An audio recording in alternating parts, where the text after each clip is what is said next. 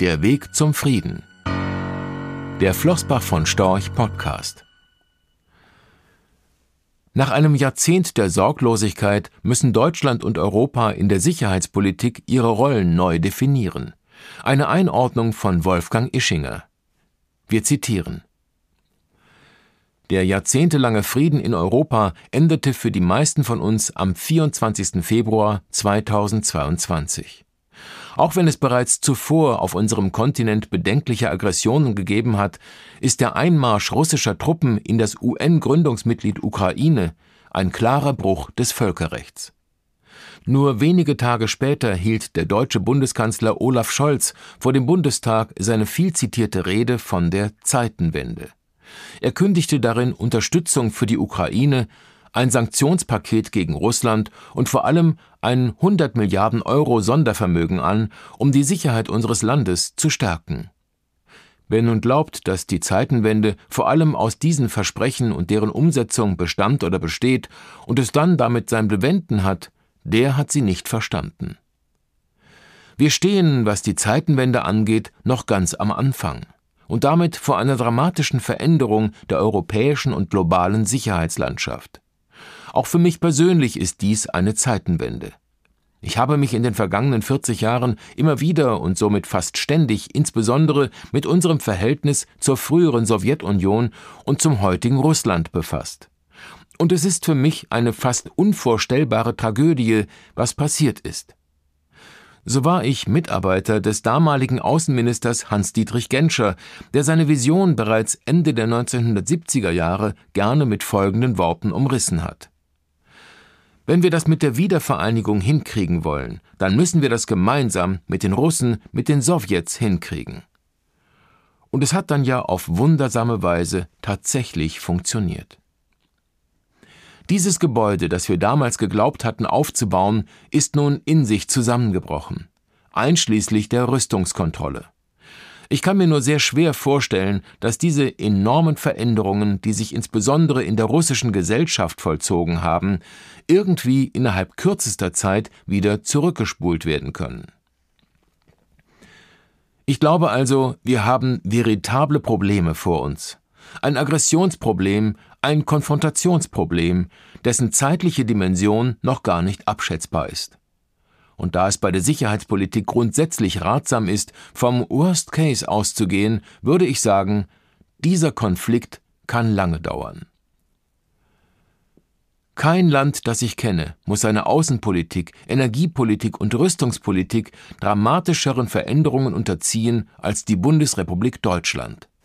Warum aber hat uns diese Zeitenwende so viel massiver getroffen als alle unsere Partner? Einschließlich der USA, Frankreichs, des Vereinigten Königreichs.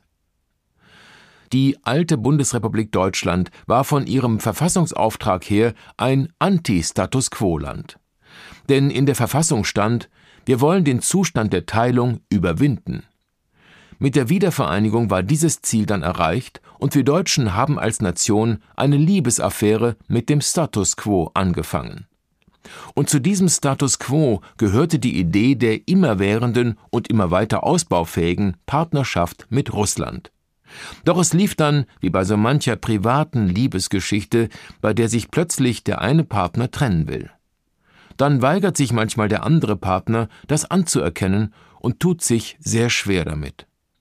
Auch mit unserem Verhältnis zu Russland haben wir uns sehr schwer getan. So wurde selbst nach der Wahl von Olaf Scholz im Winter 2021-22 an der Ostsee-Pipeline Nord Stream 2 festgehalten, obwohl uns schon damals gefühlt die ganze Welt gesagt hat, ihr seid damit auf dem falschen Weg. Und das seit Jahren. Seit dem Überfall Russlands auf die Ukraine stellt sich nun die Frage, wie es wieder Frieden geben kann. Lassen Sie mich dazu aus eigener Erfahrung eine kleine Beobachtung mit Ihnen teilen. Ich war der deutsche Chefunterhändler in den 1990er Jahren, als wir versucht haben, die Kriege in Bosnien und im Kosovo zu beenden. Dort habe ich gelernt, wenn zwei militärisch miteinander in Konflikt stehende Mächte mit der Absicht, zu einem Ergebnis zu kommen, an den Verhandlungstisch gehen sollen, dann setzt das voraus, dass in beiden Hauptstädten die Erkenntnis gereift ist, dass der weitere Einsatz militärischer Mittel nichts mehr bringt. Diesbezüglich sind insbesondere beim Kreml und bei Wladimir Putin Zweifel angebracht. Nicht nur ich, viele Experten sind der Meinung, dass man in Moskau eher denkt, wir halten viel aus. Wir haben Zeit und eine leidensfähige Bevölkerung. Der Westen wird müde werden. Und vielleicht wendet sich das Blatt, etwa nach den US-amerikanischen Präsidentschaftswahlen im November. Dann ist womöglich bei Putin mit Bewegung zu rechnen. Doch jetzt müssen wir alle, der Westen, die USA, die europäischen Partner, unsere Bemühungen fortsetzen und möglichst intensivieren, die Ukraine bei ihrem Verteidigungskampf, so gut es nur irgendwie geht, zu unterstützen. Nur wenn es für die ukrainischen Truppen entsprechend weiter vorangeht, können wir darauf hoffen, dass im Kreml die Einsicht reift, dass weiterer militärischer Einsatz nichts mehr bringt. Die USA sind bis heute die größte Wirtschafts- und Militärmacht der Welt. In unserem Verhältnis zu den Vereinigten Staaten muss es nun ein Umdenken geben. Seit dem Ende des Zweiten Weltkrieges war es für unsere Außenpolitik keine strategisch wichtige Frage, ob A oder B der neue US-Präsident wird. Denn sie alle traten für die NATO ein. Sie alle waren immer für ein gefestigtes Europa mit einer US-amerikanischen Schutzfunktion und Präsenz. Das haben wir somit nach all den Jahren als gegeben hingenommen. Doch dann wurde Donald Trump gewählt. Er hat große Fragezeichen an der NATO angebracht. Und es gab Bemerkungen gegenüber Europa und den Deutschen, bei denen viel ins Wanken gekommen ist. Deshalb steht nicht nur die Bundesrepublik Deutschland, sondern die ganze Europäische Union EU angesichts des Wahlkampfs in den USA in diesem Jahr vor einer völlig neuen strategischen Herausforderung. Erstmals müssen wir uns im transatlantischen Verhältnis mit der Frage befassen, Gibt es etwas, was wir tun oder unterlassen können, damit Isolationisten wie Trump möglichst nicht wieder Auftrieb bekommen und Transatlantiker einen Wahlsieg erreichen können? Daher ist es nicht egal, was ein Farmer in Iowa denkt, der nicht die New York Times liest. Es ist gut, dass wir die Europäer haben. Das sind wichtige Verbündete, weil wir uns ja mit China und diesen Themen auseinandersetzen müssen. Derzeit fürchte ich jedoch, dass es beim Farmer eher in eine Richtung geht wie diese Europäer, insbesondere diese Deutschen, sind ganz billige Trittbrettfahrer, die sich ihre Sicherheit von uns amerikanischen Steuerzahlern subventionieren lassen. Und dann haben Isolationisten wie Trump leichtes Spiel. Daher gilt es meines Erachtens, Mittel und Wege zu finden, um gegenzuhalten. Als inzwischen weltweit zweitgrößte Wirtschaftsmacht hat China politisch an Gewicht gewonnen. Leider werden zunehmend auch sicherheitspolitisch relevante nationale Interessen in den Fünfjahresplänen festgeschrieben. Dennoch glaube ich, dass es wenig Sinn macht, wenn unsere Außenministerin Annalena Baerbock eine deutsche China-Strategie präsentiert, wie kürzlich geschehen. Ich habe über die letzten Jahrzehnte viel Kontakt mit China gehabt. Noch im Februar war der ranghöchste chinesische Außenpolitiker Wang Ye inzwischen Mitglied des Politbüros, Gast unserer Sicherheitskonferenz in München. Nichts ist für die Chinesen so angenehm, als die 27 EU-Mitglieder gegeneinander auszuspielen. Was wir also machen müssen, ist nicht, uns von China abzuschotten. Ich bin gegen diese harschen Vorschläge in Richtung Deglobalisierung oder Rückzug. Ich bin dezidiert dafür, dass wir eine gemeinsame China-Strategie in der EU entwickeln dass wir also mit einer Stimme zu wichtigen Themen sprechen. Nur wenn die 450 Millionen Europäer imstande sind, in Peking gemeinsam aufzutreten, haben wir eine Chance, dort ernst genommen zu werden. Und das gilt mutatis mutandis, lateinisch im übertragenen Sinn, mit den entsprechenden Änderungen natürlich auch für Washington. Wenn wir denken, dass es ein Problem sein könnte, wenn sich die US-Amerikaner in einen Konflikt mit China hineinbegeben, dann müssen wir versuchen, unseren Interessen in Washington Gehör zu verschaffen. Wenn nun aber jeder einzelne europäische Staat in Washington anklopft und womöglich nur von irgendeinem im State Department empfangen wird, dann darf man sich nicht wundern, dass es zu keiner tragenden Veränderung der US-amerikanischen China-Politik kommt. Wenn wir Europäer hingegen gemeinsam signalisieren, dass wir uns ganz eng zum Thema China mit den USA abstimmen möchten, sofern unsere Interessen ernst genommen werden, dann hätten wir womöglich gute Chancen. Wir brauchen also insgesamt nicht weniger, sondern mehr und eine bessere außenpolitisch handlungsfähige EU. Darüber werden bereits manche Sonntagsreden gehalten. So spielt das Thema Handlungsfähigkeit der EU auch im Koalitionsvertrag der aktuellen Regierung eine wichtige Rolle. Doch ausgerechnet unser Wirtschaftsminister Robert Habeck hat unlängst darauf hingewiesen, dass es zurzeit nach seiner Meinung zwischen Deutschland und Frankreich so gut wie keine Gemeinsamkeiten mehr gibt. Das ist eine besorgniserregende Polarisierung der Gegensätze. Dann wären offenbar die Fundamente einer gemeinsamen europäischen Aktivität brüchig geworden. Denn wie kann die EU mit der Zeitenwende, also all den Gefährdungen, die das 21. Jahrhundert uns jetzt präsentiert, fertig werden? Eine gemeinsame Agrar- und Handelspolitik reicht nicht. Und die Integration ihrer Mitglieder darf nicht der einzige Missionszweck der EU sein.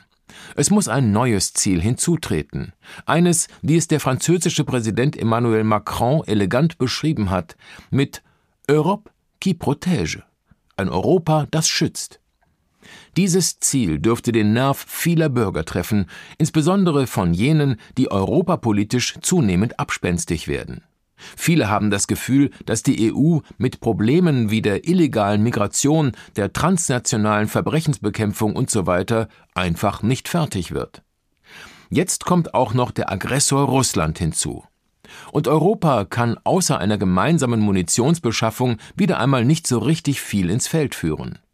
Daher ist es überfällig, dass die Mitgliedstaaten der EU sich aufraffen und der Tatsache ins Auge sehen, dass dieses Europa dringend eine Injektion braucht, um sich auf eine neue Stufe europäischer Zusammenarbeit, des Zusammenhalts, des Zusammenwirkens von Integration zu heben. Wir sollten aber nicht erwarten, dass eine derartig wichtige Initiative von Malta, Zypern oder Litauen ausgeht. Große Initiativen sollten von den großen EU-Mitgliedstaaten wie Frankreich, Deutschland und Italien kommen. Am besten von diesen Staaten gemeinsam. Doch wann wurde von der Bundesrepublik Deutschland zuletzt eine große europapolitische Initiative vorgetragen und umgesetzt? Es war vor 34 Jahren. 1989 haben wir ein kleines Memo verfasst, das die Ausgangsbasis für den Euro war. Seither kam nichts mehr aus Deutschland. Deswegen finde ich, es ist überfällig, dass die Ampelkoalition, hoffentlich gemeinsam mit Teilen der Opposition, Ideen für dieses Europa, das schützt, entwickelt. Mal zu überlegen wäre, wie man dieses existenziell wichtige Thema in Brüssel anstoßen und dann im Laufe der nächsten hoffentlich nicht allzu vielen Jahre umsetzen könnte auch wenn es keine leichte Aufgabe sein mag, 27 Regierungschefs auf Linie zu bringen.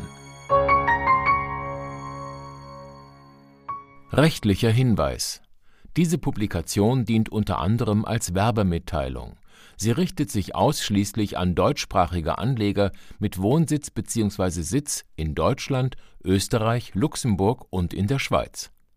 Die in dieser Veröffentlichung enthaltenen Informationen und zum Ausdruck gebrachten Meinungen geben die Einschätzungen von Flossbach von Storch zum Zeitpunkt der Veröffentlichung wieder und können sich jederzeit ohne vorherige Ankündigung ändern.